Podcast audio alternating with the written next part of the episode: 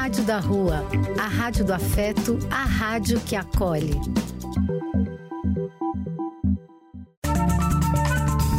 Apoio: Casa de Vó, Banho para Geral e Instituto de Políticas Relacionais.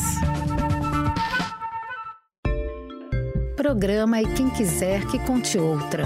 Depois de ouvir uma boa história, é conversando que a gente se entende.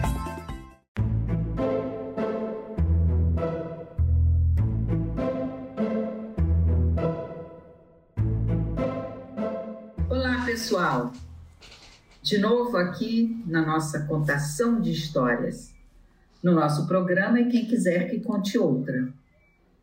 Como sempre, eu, Carmen, que adoro contar e ouvir histórias, e a minha amiga Ruth. Diga aí, Ru. Oi, Carmen, você tá bem? Muito bem. E você, Ru? Eu. Eu tô bem, mas eu ando assim, meio. Acho que esquecida. que isso, Ru? O que está acontecendo? pois é, eu acho que é bem isso. Tem muita coisa acontecendo. Inclusive, uh, para o pessoal entender, normalmente a gente pensa num tema. Uh, a cada semana a gente se alterna em quem escolhe o tema, né? E a pessoa que escolhe o tema fica responsável por escolher uma história. E é essa semana, para esse episódio do nosso programa, eu vou te dizer que não vinha nada, não vinha ideia, nada. Uh, pensava em alguma coisa, eu ia ver, nossa, já falamos sobre isso. Pensava em outra coisa, ah, não. Nossa, não tinha ideias. Eu estava absolutamente sem ideias. E aí você deu uma sugestão, não é?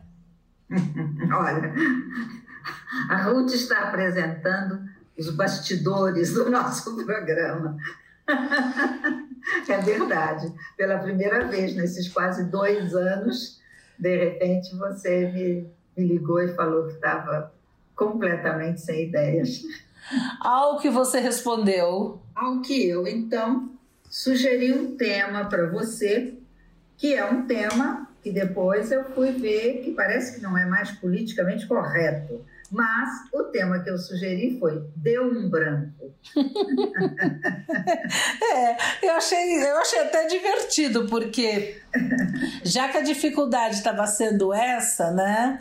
Ah, então vamos falar sobre isso, vamos falar um pouquinho também até das dificuldades, né? Uhum, uhum. E aí, para apresentar um tema assim mais politicamente correto, né? Você sugeriu lapsos de memória. É. Uh, tem autores que falam que lapsos de memória não é exatamente igual. Uh, em inglês tem um termo que, que é mental choking. Agora, nada disso realmente retrata aquela situação que a gente está fazendo alguma coisa, Uh, um exemplo clássico, por exemplo, é estou fazendo uma prova e não me lembro mais da resposta, não me lembro, uh, sei lá, do que estava falando. Dá né? um apagão. É, dá um apagão. Uhum. Né? É, acho que todo mundo já viveu isso, né? Exatamente, exatamente. E aí, Ru, quando você ficou tão animadinha com esse com essa sugestão, que depois a gente burilou um pouco mais, não é? Você encontrou alguma história, alguma coisa que você achou que seria interessante para introduzir o tema? Pois é. Então, eu estava tão paralisada, sei lá, que eu precisei conversar com os universitários, vamos dizer assim. uh, quando eu comentei o tema com a Van, Aí ela sentou comigo um pouco para me ajudar a ter ideias. E aí ela falou: gente, mas isso é Oliver Sacks. E realmente eu resolvi procurar no Oliver Sacks, que é um neurologista recém-falecido, mas ele é, ele é muito interessante, ele tem vários livros traduzidos em português. Realmente, quem tem interesse na área, vale a pena entrar em contato.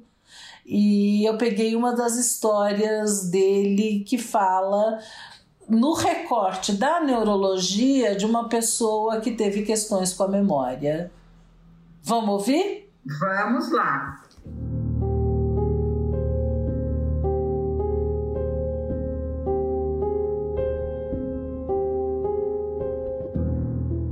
A história de Jimmy encontra-se no livro O Homem que Confundiu Sua Mulher com Chapéu, de Oliver Sacks.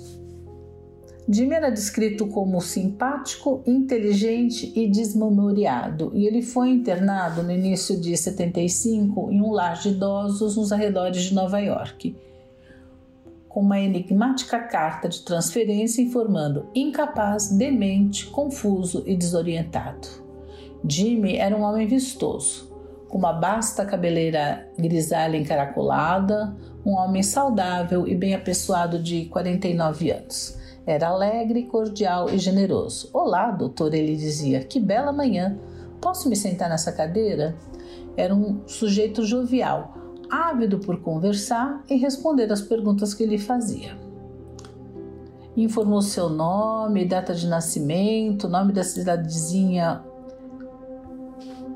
onde nascera. Descreveu detalhadamente com carinho, chegando até a desenhar um mapa.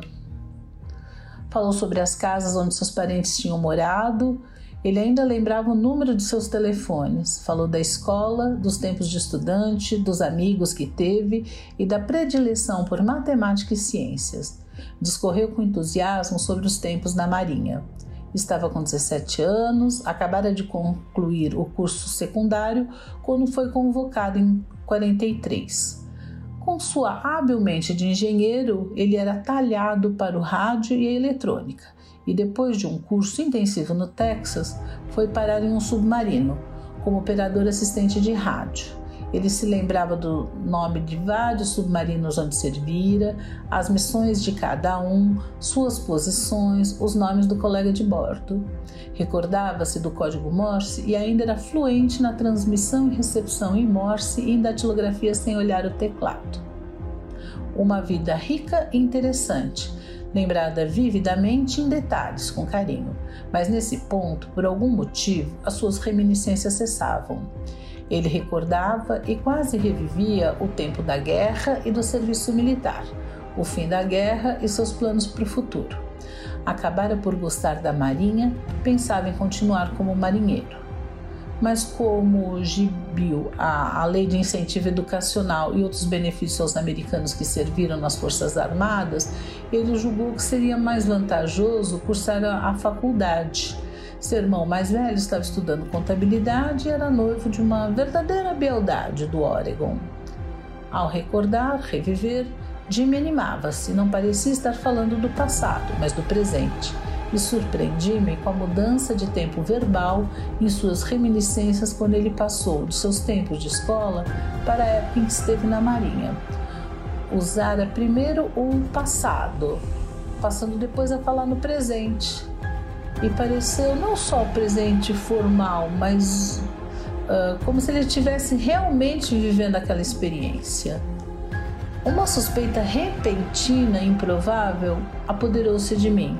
Em que ano estamos, Sr. Jimmy? Perguntei, disfarçando a minha perplexidade com um ar despreocupado. 45, Arabolas, ele respondeu. O que está querendo dizer? E prosseguiu.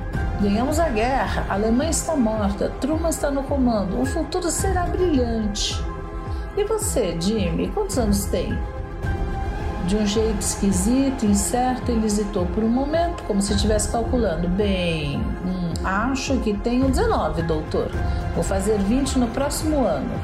Olhando o homem grisalho à minha frente, tive um impulso pelo qual nunca me perdoeu foi ou teria sido um cúmulo da crueldade se houvesse qualquer possibilidade de Jimmy lembrar-se do que sucedeu.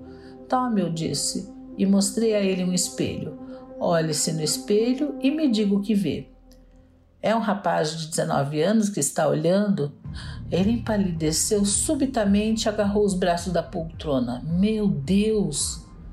Meu Deus, o que está acontecendo? O que houve comigo? Será um pesadelo? Estou louco? Isso é uma brincadeira! E se descontrolou e entrou em pânico. Está tudo bem, Jimmy? Eu, eu, eu tentei dizer. De uma forma tranquilizadora. É só um equívoco, nada para se preocupar. Levei-o até a janela. Olha só, não, lindo dia de primavera. Tá vendo os meninos jogando beisebol? Ele recobrou a cor e começou a sorrir. Eu me esgueirei dali, levando comigo o espelho odioso. Dois minutos depois voltei à sala.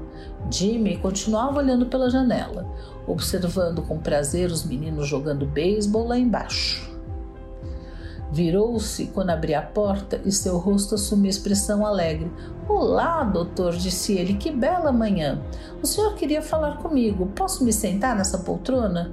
Não havia nenhum sinal de reconhecimento em seu rosto franco e sincero.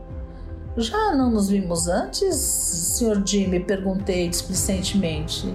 Não, não, acho que não. O senhor tem uma barba e tanto. Eu não me esqueceria do senhor, doutor. Então por que, que você me chama de doutor? Ora, o senhor é médico, não é? Sim, mas se você não me conhecia, como sabe quem sou? Ah, eu posso ver que é médico. É, você tem razão, eu sou mesmo. Sou neurologista daqui.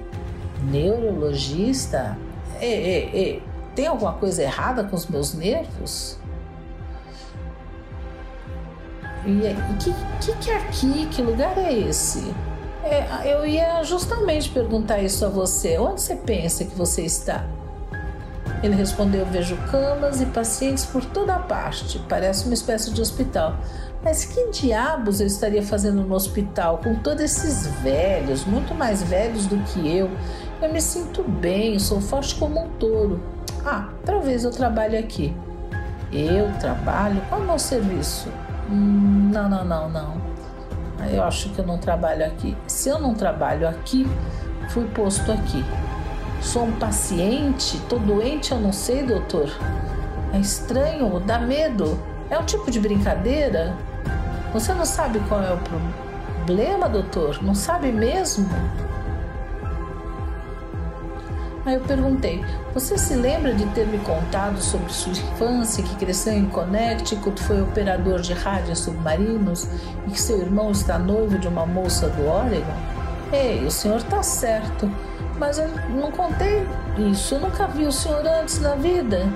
Deve ter lido a meu respeito na ficha. Ah, tá bom, eu disse. Vou contar uma história. Um homem foi ao médico queixando-se de lapsos de memória.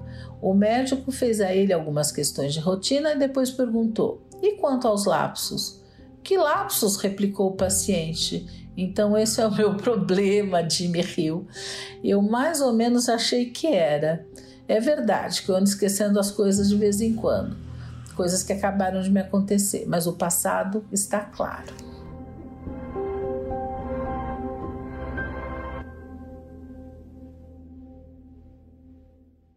História tem um lado dela fascinante, meio divertido, e também um lado meio assustador, porque à medida que a gente vai envelhecendo, uh, memória, esquecimento passam a ser temas que ficam ali no nosso horizonte, não é? Sim, sim. Uhum. É, mas é que eu acho que aí no caso, né, quando você fala à medida que vai envelhecendo, eu acho que, sei lá, dá um cheirinho né, de um medo das doenças degenerativas associadas à memória, né?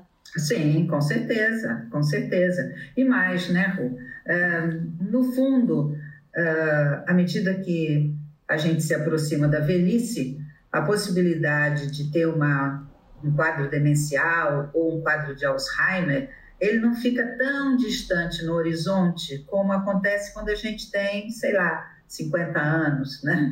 É, então, quando se fala em memória, vem a lembrança dessas doenças, com certeza, uhum. né? Mas o interessante da gente colocar a memória no palco, esse tema, é para a gente dar uma ventilada e perceber que, uh, vou usar uma expressão que eu gosto, a, a memória dança, ela não é uma coisa rígida, parada, é, ela dança às vezes com mais e às vezes com menos desenvoltura, uhum. né? quando ela está em cena. Então, vale a pena a gente conversar um pouco a respeito de lembrar, esquecer e dar do quanto esses dois movimentos fazem parte da coreografia da memória. Uhum. É, essa história que eu trouxe, eu acho ela interessante. Uh, porque ela é extrema, então realmente dá para ver muito claro determinadas coisas, mas é vou dizer assim, é pouco usual, né? O que é bastante frequente na vida da gente, e aí depende de idade, é o tal de estava fazendo uma prova e não me lembro. Uma uhum. coisa que eu sabia. Né? Apagou. É, apagou, faltou a memória, ou, para usar o termo que nem todo mundo gosta, mas é deu um branco. Uhum. Né? Quer dizer, porque ter uma situação dessas numa hora de prova não tem nada a ver com doença, tem a ver com uhum. outros fatores, não tem a ver também com uh, não estudei, tem muito mais a ver com estresse. Uhum. O principal fator que leva uma pessoa a ter um desses apagões, nesse tipo de situação, é o estresse. Não só, né? Mas o estresse, sem dúvida, tem um, um peso razoável aí. Né? É, eu digo assim, o estresse causado pela própria situação. Tem autores que acham que é uma falta de oxigênio. Uh, fazem uhum. um, um, quadro mais ou menos o, o seguinte, que o, o organismo está tão ocupado com, com mandar oxigênio para várias coisas que alguma fica mal servida, vamos dizer assim. Uhum. E por isso você tem esse apagão. Te falta uma a lembrança de, sei lá, na hora da prova, um, um conteúdo, ou te falta às vezes uh, lembrar como mesmo chama aquela pessoa, como mesmo é o nome daquilo que eu estou tentando me lembrar. Às vezes tem mais a ver com isso do que a memória propriamente dita. E em situação que não tem tensão nenhuma, a pessoa lembra o conteúdo, lembra o nome da outra pessoa, mas sobre efeito de sobrecarregado, um circuito sobrecarregado, não lembra. E é, esse estar sobrecarregado pode ser por uma questão emocional, pelo estresse, uhum. ou pode ser, como eu andei vendo em textos aqui de neurologistas, pode ter a ver com o mundo que a gente está vivendo neste momento, Sim. que é um mundo de muita informação. Então, um neurologista dizia que nós somos assim, é, recebemos uma quantidade de informação hoje em dia muito maior do que a capacidade que o nosso cérebro consegue armazenar. Uhum. Né? Então, muita coisa assim bate e vai embora, bate uhum. e vai uhum. embora. Uhum. Né? Tem um, uma, um excesso mesmo de, de informação e de estímulos né? que uhum. nós vivemos hoje. Não vivíamos isso na nossa juventude, quando a gente estava no colégio, ou mesmo na, na faculdade, não é? E, mas hoje além da tensão da situação de prova ou de cobrança e tal, você ainda tem esse mundo super hiper conectado, né? Sem é... dúvida. Você convive com pessoas mais velhas que te surpreendem pela memória? Eu convivo. Eu, eu convivia, né? Uhum. O, o, meu pai tinha um, um hábito que eu achava muito engraçadinho, que é ele tinha lá a caderneta de telefone e ele escrevia, eu já te falei que ele tinha uma letra belíssima, né? Uhum. E ele escrevia o nome das pessoas, punha o telefone e punha a data de aniversário. Que bonitinho. Tudo isso tinha na cadernetinha dele, que ficava do lado, na mesinha do telefone.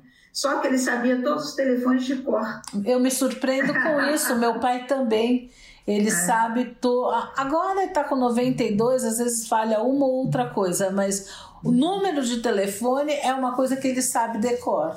Sim. Data de aniversário ele confunde, devo dizer. Uhum. Mas o número de telefone ali, ainda mais agora que ele não está enxergando, ele uhum. se lembra dos números de telefone. Ele pode até pedir, confirma para mim, mas Sim. ele lembra. É uma memória que impressionante. Eu estou trabalhando com um funcionário dele agora, né, que não é tão tão mais velho do que eu, né? Uhum. Mas ele grava tudo, tudo. A gente está tentando colocar no papel, em tabelas e tudo mais, os processos. Ele tem tudo na cabeça. Tudo na cabeça. É. Tudo. Eu pensando, mas como pode? Uhum. Né? Todo o processo ele tem na cabeça.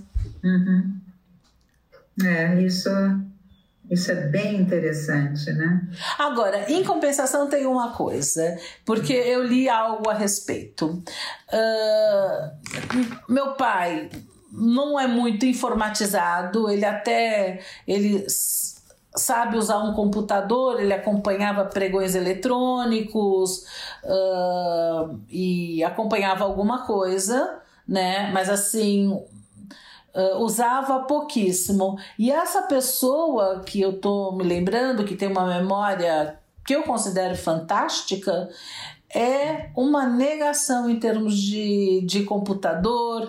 O telefone dele, por exemplo, ele usa só para atender telefone, não é. Uhum. Porque hoje em dia o telefone é um verdadeiro computador também, né? Você pode sim, usar desde a agenda, o banco, sei lá, tem N recursos que você pode usar, as planilhas todas, pode ter telefone. Inclusive, para minha surpresíssima, porque eu adoro uma agenda de papel. Eu tenho a minha agendinha de papel. Tem gente que usa agenda no celular. Pois eu é. Acho, eu acho um contrassenso. Tenho que ter a agendinha de papel. Então, essa pessoa, ela não usa nada disso. Nada, nada, nada disso. O que faz pensar uh, até que. Porque assim, Quanto mais informatizada a pessoa, eu acho que ela fica mais solicitada de informações. Essas pessoas que eu estou me referindo, né, meu pai e esse outro homem, esse rapaz, eles, é, eles não não caem nessa trama da hipersolicitação via internet, porque usam, usam pobremente esses recursos, né? Mas eu acho que aí tem também uma coisa de decisão, de atitude.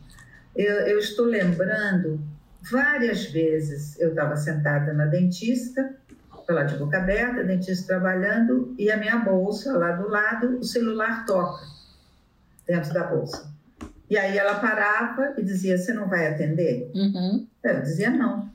Ela falou: Mas você não vai olhar quem é? Eu falei: Não, quando eu sair daqui eu olho eu acho que também tem uma coisa de decisão minha, pessoal.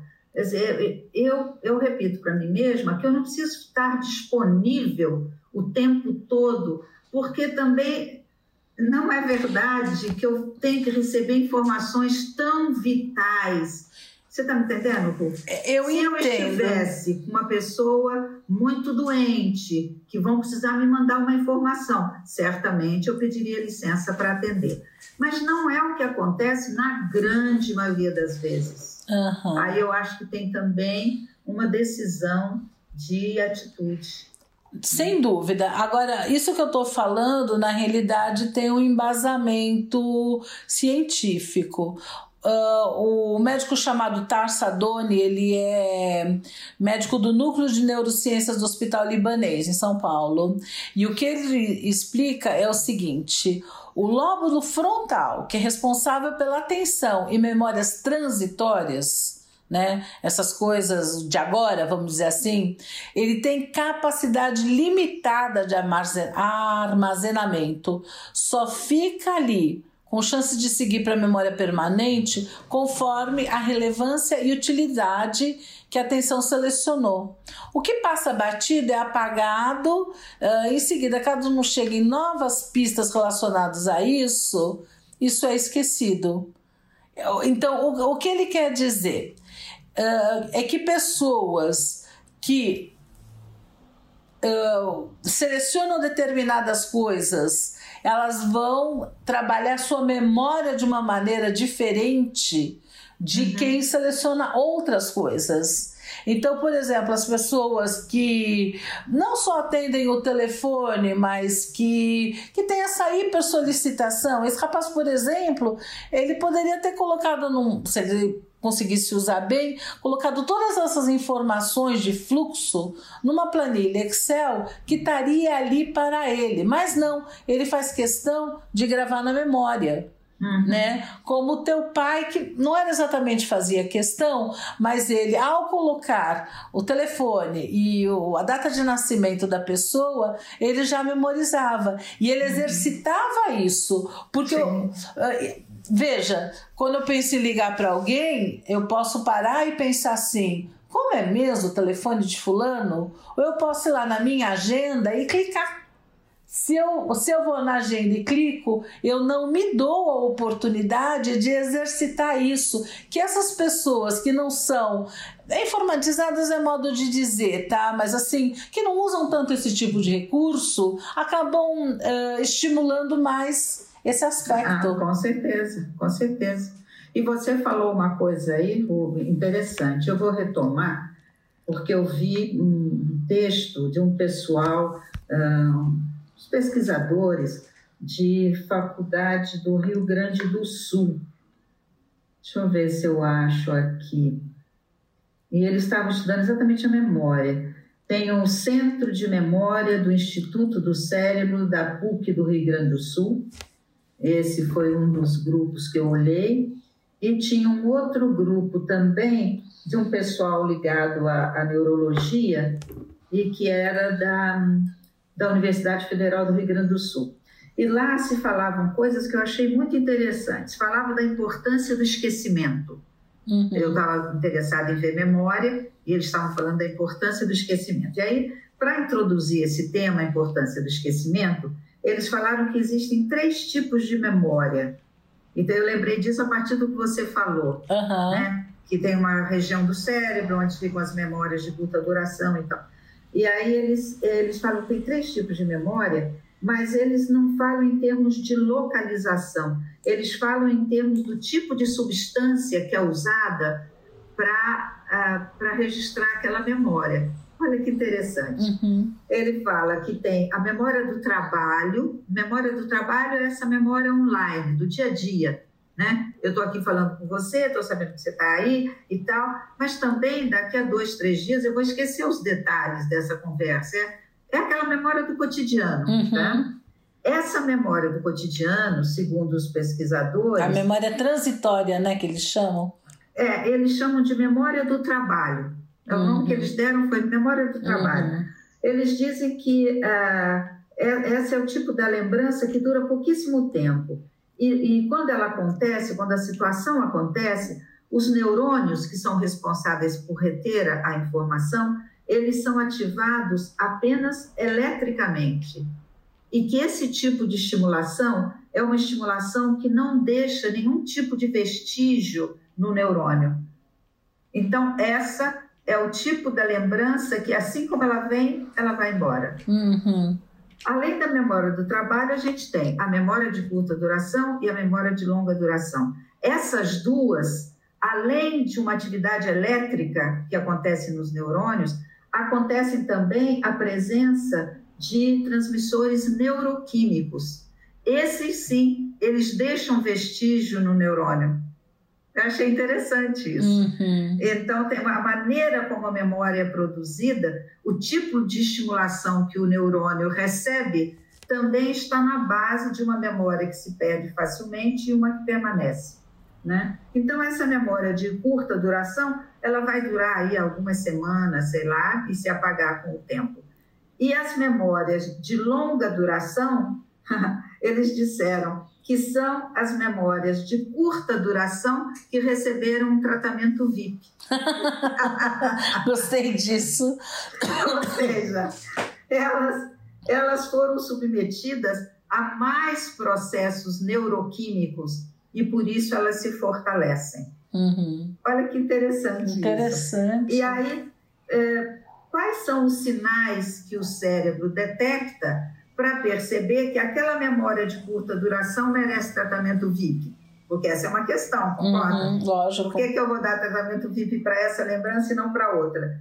Aí uh, eles falam que os fatores importantes é o tipo de atenção que aquela memória recebe, se a pessoa presta muita atenção nela, volta a ela algumas vezes, a motivação da pessoa, né? o, como ela se sente, as emoções que essa memória desencadeia. Quer dizer, tem toda uma série eh, de fatores que são dicas para o cérebro. Quer dizer, quanto mais eu presto atenção na memória, quanto mais eu evoco frequentemente aquela memória, mais banho de neurotransmissores aquela, aquele neurônio vai tomando, você está entendendo? Uhum. E aí a durabilidade daquela memória é maior. Uhum. Eu achei isso aqui muito, muito interessante. Mas é, é, é interessante, uh, por exemplo, os sonhos.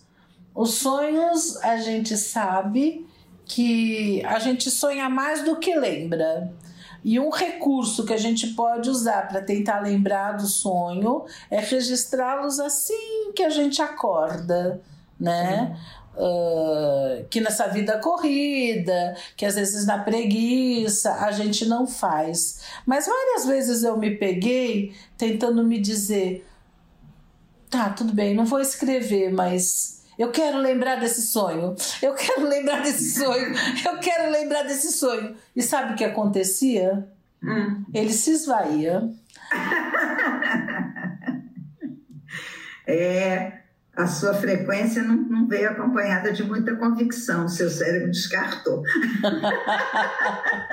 Mas várias vezes eu me lembro de, de coisas que eu quero registrar e não é porque eu quero que, que eles ficam registrados. Você sabe, Ru, que eu acho que é um, é um processo delicadíssimo e difícil você lembrar dos sonhos.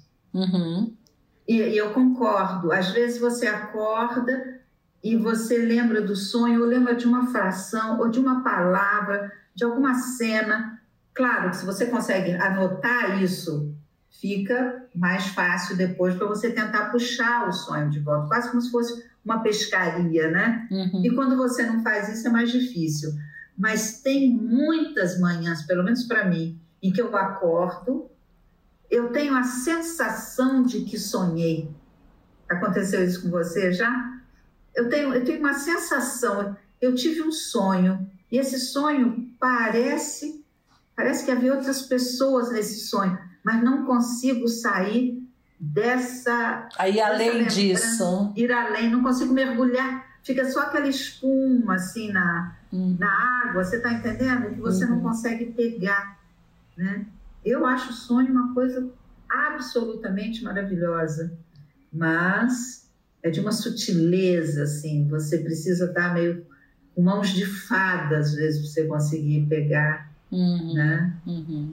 Mas é é, então, uh, essa questão de às vezes você querer muito, querer muito e criar um estresse, às vezes mais te atrapalha do que ajuda. Por estresse eu estou dizendo assim, uma situação tensa, né? É, só que quando eles falaram aqui do que ajuda, do que dá a dica para o cérebro de que aquela memória é importante, não é o esforço seu para lembrar, não, não é o contrário. É o fato dela ser uma memória que é evocada frequentemente. Uhum.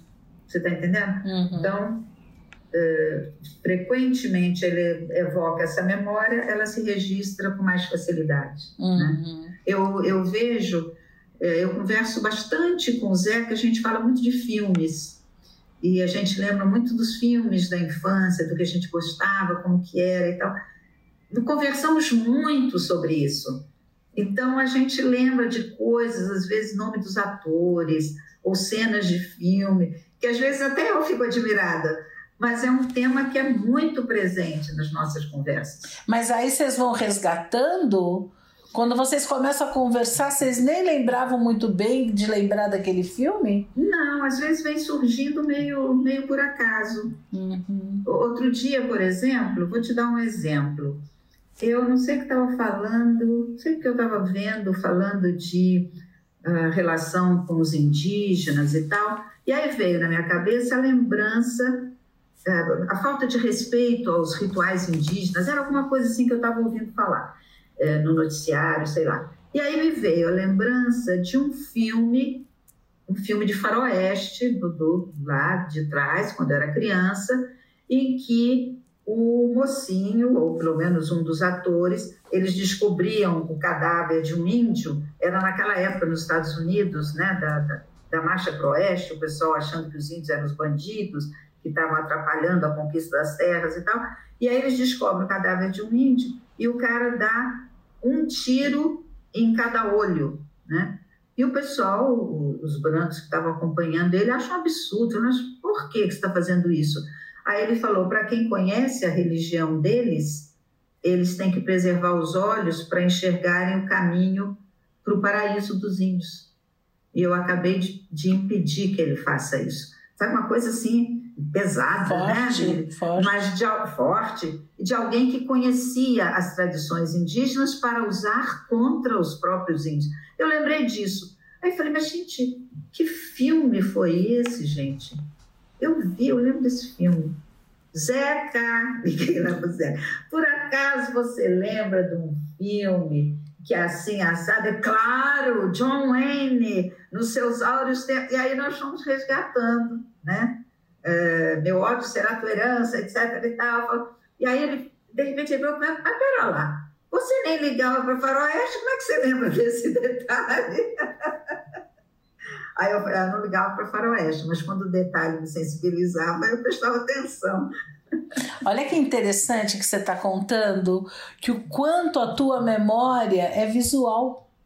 É, nesse caso, sim, porque eu lembro direitinho da cena.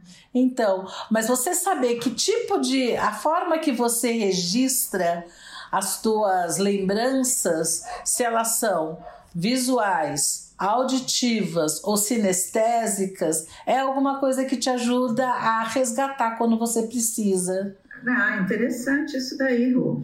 É, tem gente que até no discurso normalmente uh, tem um, um, verbal mais ou menos assim: vem cá, vem cá, uh, vem, vem isso aqui. Tá falando até no telefone, mas uhum. usa o ver. Ó, olha bem, olha, olha bem para isso, não, não mostrando alguma coisa. É um argumento que a pessoa está defendendo e ela usa na sua fala, dada a importância que tem o visual para ela, ela usa essa essa série de recursos uh, visuais.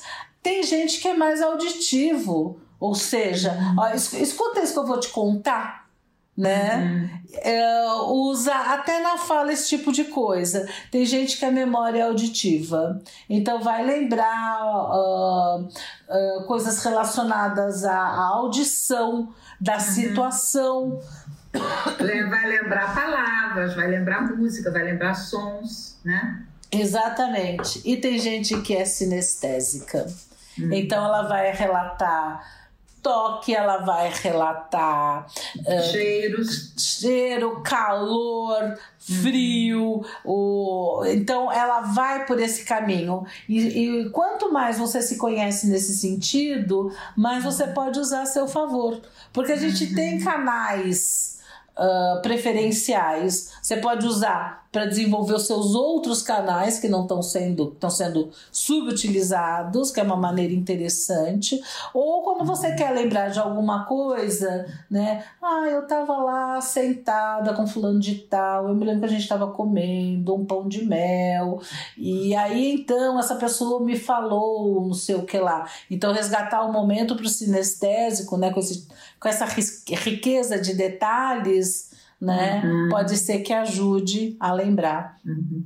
E falando em memória, eu vou fazer um registro de memória afetiva, porque eu conversei com o Zeca sobre o filme, ele lembrava qual filme que era, contou detalhes e tal.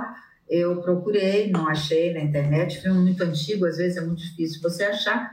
O, o Zeca conseguiu, me fez uma surpresa. De repente, cheguei em casa, ele conseguiu comprar o DVD e mandou para mim. Ah, então eu recebi o filme Matar a Saudade do John Wayne, né? E isso aí fica como registro de memória afetiva, né? uhum. né? do, do gesto dele comigo.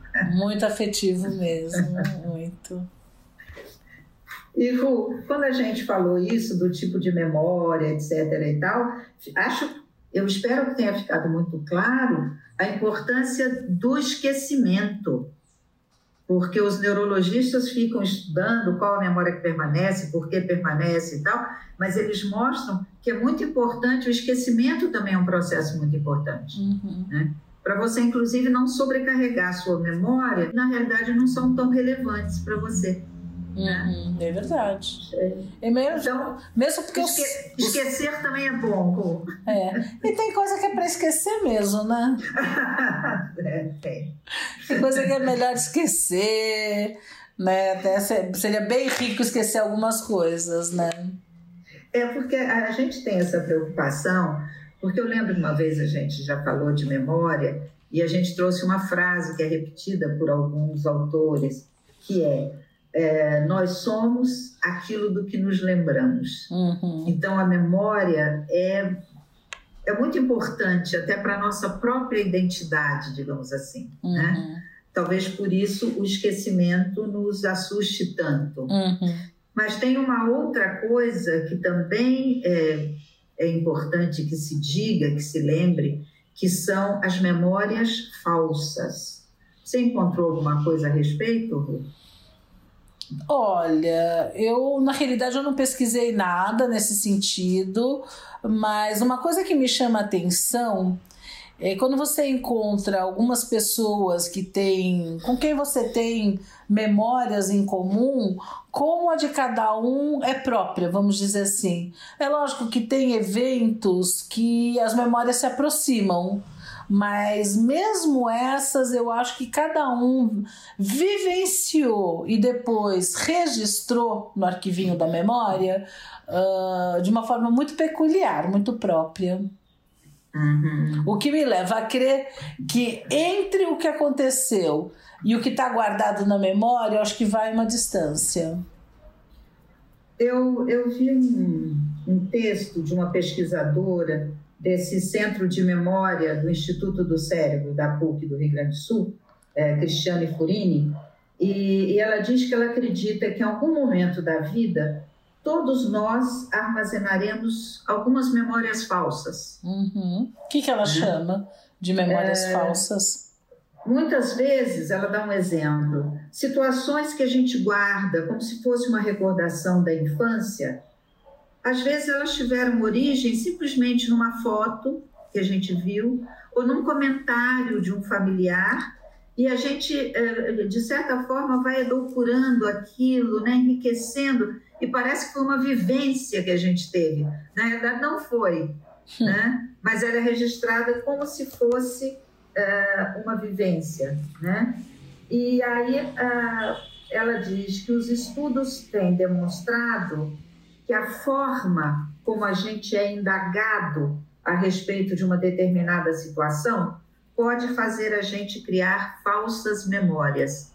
Isso aqui eu acho delicadíssimo, uhum. porque me lembrou, me lembrou duas coisas. Me lembrou uma situação de fato que aconteceu aqui em São Paulo há décadas atrás. E me lembrou um filme, uhum. né? É, as duas situações envolvem crianças pequenas. Você lembra do caso da escola base? Sim, lembro. A escola base foi o, o tipo da situação em que os donos de uma escola de, de crianças pequenas, eles foram acusados, né? E foi aqui, eu até procurei aqui na, no Google, né? O título da matéria é A Mentira que Abalou o Brasil em 1994. Uhum. Entenda como a mídia serviu de juiz, júri e carrasco, num caso em que os donos de uma escola foram acusados de molestar e praticar orgia com crianças. Era mentira. Uhum. E foi um caso absolutamente chocante, né? Na mesma linha, tem um filme que eu já vi, vi algumas vezes, recomendei na escolinha, é um filme dinamarquês de 2012 que chama A Caça, uhum. né? Que o, o cara tá refazendo a vida dele, se separou e tal, e ele vai dar aula numa escola de educação infantil, numa pré-escola, crianças pequenas. E, e a menina acusa ele de abuso sexual, a menina de 5 anos. Mas para ela chegar na acusação, ela foi interrogada pela diretora da escola, pelo, por outros pais, você está entendendo? Uhum. E você vai vendo que a, as pessoas estão praticamente criando uma memória da situação para a criança. Você está entendendo? Uhum, é, o filme é um soco no estômago. É verdade. Esse é um aspecto que, quando eu li ela falando, dependendo da forma como a gente é indagado sobre uma situação, isso pode gerar falsas lembranças. Mas para o bem e para o mal, né? Então, sei lá, às vezes a pessoa nem teve uma relação tão boa com a mãe, a mãe nem era tão bacana, mas a mãe já faleceu, os anos vão indo e de repente tem a lembrança mais forte de coisas, sei lá, muito positivas, fazia um bolo de chocolate muito gostoso, me dava carinho em determinadas situações. Então essas, essas lembranças, essas memórias, elas, elas também vão se transformando. É, mas não deixam de ser falsas, né? Sim, sim. Falsas lembranças. mas aí a gente vai fala. fazer o quê? Vira para a pessoa você falar. pode. Não, eu entendo o que você fala. A gente pode criar falsas lembranças que nos joguem para baixo, né? Que tragam coisas pesarosas, e a gente pode criar falsas lembranças que positivas, cima, é por aí, bem, etc e tal, né? Pelo menos é, isso. Você não liga muito para filme de ficção, eu gosto é muito comum você ter filme de ficção em que o pessoal faz um implante de um chip lá no seu cérebro e cria uma vida paralela, cria lembranças outras, para o bem e para o mal. Uhum, é verdade. Quem a gosta gente tem um, tem um fazer um, a gente... propaganda no filmezinho antigo do Schwarzenegger. Você sabe que eu gosto de Schwarzenegger. Né? Sim. O Vingador do Futuro. Eu adoro esse filme e tem a ver com isso. O, uma firma que chamava Recall, né? Que é recordar, ter lembranças, que propiciava às pessoas viagens de férias. Você escolhia onde você queria, que personagem você ia ser, e implantava aquela memória no seu cérebro. Uhum. Ah, sem nunca ter ido. Sem nunca ter ido. É, então, isso que você está falando, porque na realidade a gente conversou bastante até agora sobre lapsos, mas lapsos na, saudáveis, vamos dizer assim né? A pessoa que esquece a, a, a, matéria na hora da prova, esquece como chama a pessoa, esse tipo de lapso que é considerado saudável. Mas existem lapsos que denunciam doenças. Eu acho importante saber porque. Uh, a depressão, por exemplo, ela pode causar esses lapsos síndromes metabólicas, síndromes uhum. endócrinas, excesso, transtornos de ansiedade, transtornos de sono.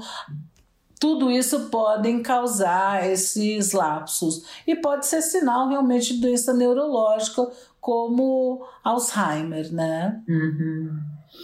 Eu lembro que eu cheguei a comentar aqui uma vez que a gente falou de memória, eu acho que eu conversando com o neurologista, eu falei que eu ia fazer para ele a pergunta de um milhão de dólares. Quando é que a gente sabe que as falhas de memória têm a ver com algum problema neurológico ou não? E, ele deu uma, uma resposta que eu achei muito interessante e compartilhei com você e com todo mundo à minha volta. Ele disse: se você tem um esquecimento e você percebe que esqueceu e mais que isso, você percebe que esqueceu alguma coisa que era perigosa. Por exemplo, sei lá, tirei a panela do fogo, esqueci de desligar o fogão, entendeu? Se você tem esse discernimento, uh, esse esquecimento não tem nada a ver com nenhuma doença ou questão neurológica. Tem a ver com o comportamento da própria memória mesmo, uhum. cansaço, coisas assim. Então ele disse: a palavra-chave é discernimento. Uhum. Achei que era uma dica boa. A pessoa que começa a ter questões de memória por uma questão de degeneração neurológica, geralmente ela não tem discernimento em relação ao esquecimento dela, uhum. ou a periculosidade ou o risco que aquele esquecimento poderia ter trazido. Uhum. Achei que era. É uma dica interessante. Agora, você tem ideia? Se te deu esse lapso, tá falando com a pessoa, esquece o nome, tá fazendo uma prova, não se lembra da matéria. O que, que você pode fazer? Você sabe? Não, não faço ideia. Então, tem algumas dicas interessantes. Uma delas é sair do lugar. Sair do lugar fisicamente mesmo. Ao invés de ficar batendo na, na mesma. da prova não dá certo. Você pode pedir para tomar água e ir ao banheiro. É, é de mais difícil. No caso da prova, acho que é preferível ir para as outras questões, depois você volta. Isso é também sair do lugar. Sair do lugar. Você né? saiu do lugar. Mas, por exemplo, você não está lembrando, sai do lugar. Uh, vai tomar um copo d'água, vai até o banheiro. Uh, em provas você pode sim sair, se for o caso, pode lavar o rosto, etc. Quando voltar, você, ótimo, segue a dica e faz outras questões. Mas o se mexer, sair do lugar, sair do empacamento, vamos dizer assim, uhum. é alguma coisa que ajuda. Outra coisa que ajuda é visualização. Então, tentar visualizar, quer dizer, usar aqueles recursos que a gente estava falando, né? Uh, tentar fazer outros caminhos mentais, usando visualização, usando. Uh, indo por outros caminhos para tentar lembrar aquilo. E outra coisa que também ajuda muito são exercícios de respiração. Hum. Olha, uh, você está falando aí, eu estou lembrando. É, o que, que eu faço quando eu esqueço? É muito comum é, eu, ir, eu ir chegar num lugar que eu fui pegar alguma coisa e eu não lembro, não lembro o que, que eu fui fazer lá, o que, que eu fui pegar lá. Quando isso acontece, eu volto e faço o caminho de novo. Geralmente me ajuda. Eu uhum. volto até onde eu estava e, e vou voltando e tentando recuperar o que, que eu estava pensando e tal para lembrar o que, que eu o que, que eu fui fazer lá. É, isso que você está contando parece o efeito porta. Ah, esse efeito porta, explica aí, porque ele é muito interessante. Então, efeito eu porta. Eu sabia que tinha esse nome. É, é engraçado esse nome. É, é, um termo que ele foi criado pelo cientista chamado Tom Stafford. Ele estuda lapsos de memória, exatamente uhum. isso. E ele chama de efeito porta quando a pessoa esquece o que ia fazer quando entra em outro ambiente. Ou seja, é a pessoa cruzar uma porta que, tum, a memória, a memória falha. Aí, aí, aí, o pessoal acabou estudando bastante o efeito porta, né? E realmente a dica é essa, né? Uh, voltar para tentar lembrar. Mas é, é, é muito eu frequente. Eu faço isso. Eu volto e depois passo na porta de novo. Tentando lembrar. É que também, se a gente prestar atenção, ele dá um exemplo que eu acho que é bem característico. Você tá lá, sei lá, fazendo alguma coisa, lavando louça, no exemplo que ele dá. E aí você fala: ah, eu vou eh, eu vou pegar meus fones de ouvido, que aí aproveito os músicos e não atrapalho quem mais está aqui comigo, né? Só que quando você sai da, da cozinha e vai para a sala, você vê um casaco, um prato usado que não deveria estar tá aí, você já começa a pegar o, o, prato, já começa a fazer outras coisas e aí você acaba esquecendo o que você ia fazer, né? Então tem uma questão de atenção mesmo. É, esse efeito porta é terrível. É, o que ele fala é que o efeito porta só acontece quando a gente está num estado cognitivo vulnerável, ou seja, com a mente muito sobrecarregada. Muito sobrecarregada. Querendo fazer muita coisa ao mesmo tempo. Uhum. Bem, uma coisa que eu acho que vale a pena falar um pouco mais é sobre essa técnica, esse exercício de respiração. Essa técnica chamada de narinas alternadas. A uh, primeira coisa que eu acho que tem que explicar é quando a gente está muito estressado, é o lado direito do cérebro, que é ligado às emoções, está bloqueando o desempenho. Então, a ideia é exatamente soltar. Como que funciona isso? Você tampa a narina direita, respira fundo pela narina esquerda. Com isso, você reanima o lado direito que se encontra sobrecarregado. Eu gosto muito disso. Aí eu faço um segundo passo, mas esse é meu, não é da técnica. Uh, eu imagino esse ar entrando do lado direito, ele entrando numa cor bonita, numa cor limpo, passando pelo cérebro e saindo pela outra narina, carregando toda a sujeira, todos um, os pensamentos que estão atrapalhando o nosso bom desempenho. E é impressionante, né, como essa respiração realmente acalma a mente. Eu achei essa dica fundamental. Só vou fazer uma pequena observação, porque talvez as pessoas ouvindo podem ter achado estranho. Você falou que o lado direito do cérebro fica sobrecarregado e aí você tampa a narina direita e respira com a esquerda uhum. para ventilar o lado direito do cérebro. É isso mesmo, pessoal. É porque as informações saem do cérebro do nosso corpo cruzadas, uhum. não é? Então, o lado esquerdo do nosso corpo é um lado que está muito ligado ao lado direito do cérebro. Por isso é que tem essa, essa troca. Eu achei muito interessante colocar essa, essa técnica e o enriquecimento que você deu para ela também gostei muito. eu gosto. Eu também gosto dessa coisa de imaginar uma luz. Geralmente eu gosto de colocar luz azul. Eu também é gosto de azul. É, e vai passando. Muito boa dica. E você sabe, Ru, que eu também encontrei dicas de como lidar com essas falhas de memória, não assim no momento. Você já comentou com a gente o que fazer no momento, né? Uhum. E, e, eu encontrei dicas assim, quase como se fosse um exercício de vida para te facilitar a memória e evitar os apagões. A primeira dica é: seja um eterno aprendiz. Por que isso? Olha que bonitinho. A memória não gosta de acomodação. Então, o desafio de se adaptar a experiências novas é muito bem-vindo quando você quer uh, lubrificar a memória. A outra dica, nós falamos bastante disso, é combata o estresse, né? Então, os pesquisadores dizem que o estresse é um dos grandes vilões da memória. Uhum. A terceira dica: mantenha o foco. Para fazer isso, você precisa dizer não ao excesso de estímulos simultâneos.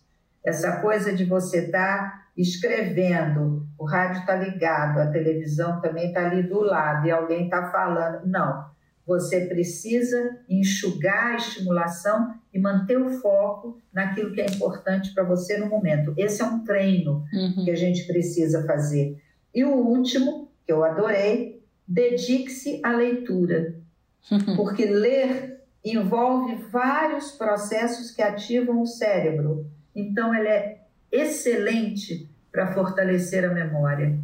Teve um, um, neurologista, inclusive, que falou: quando ler alguma coisa interessante, compartilhe com os amigos, conte, uhum. conte aquilo que você leu. Né?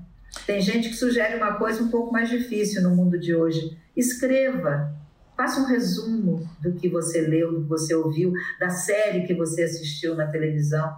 Mas se não consegue escrever, conte para alguém. Mas contar é um belo de um exercício. Eu também achei. Porque você exercita outras coisas diferentes da, da leitura. Sim, sim. Eu gostei bastante dessas uhum. dicas. Eu também. Ru, achei estranho que hoje a gente falou, lembrou de coisas, esqueceu outras tantas e tal. E a senhorita não falou de música. Por acaso, por acaso esqueceu? Não, eu não esqueci, não. Como você falou de que algumas coisas era melhor esquecer, eu escolhi uma música que fala exatamente isso. Vou cantarolar um pedacinho para você, para ver se você lembra. Esqueça que ele não te ele ama. Não te ama. Lembro. Eu acho que hoje a gente termina o programa com esse esquecimento. Muito bom. É isso aí. Ru, e quem quiser. Que conte outra. Até a semana, Ru. Não se esqueça aí, semana que vem. Tchau.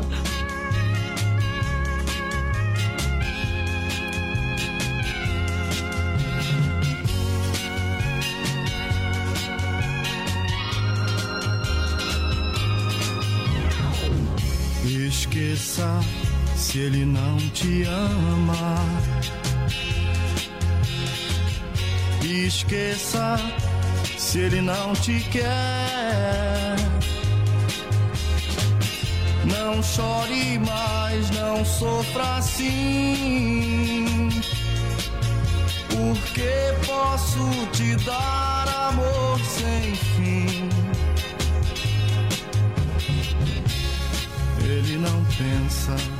Em querer-te. Te faz sofrer e até chorar. Oh, não chore mais, vem pra mim, vem. Não sofra,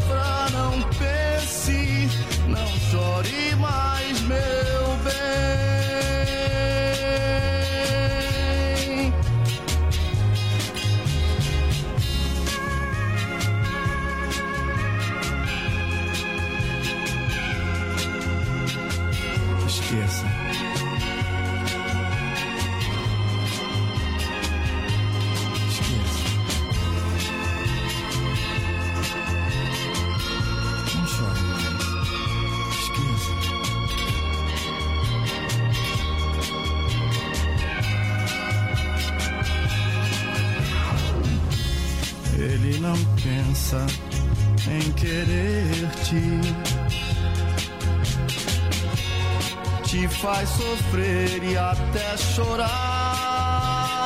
Oh, não chore mais, vem pra mim, vem. Não sofra,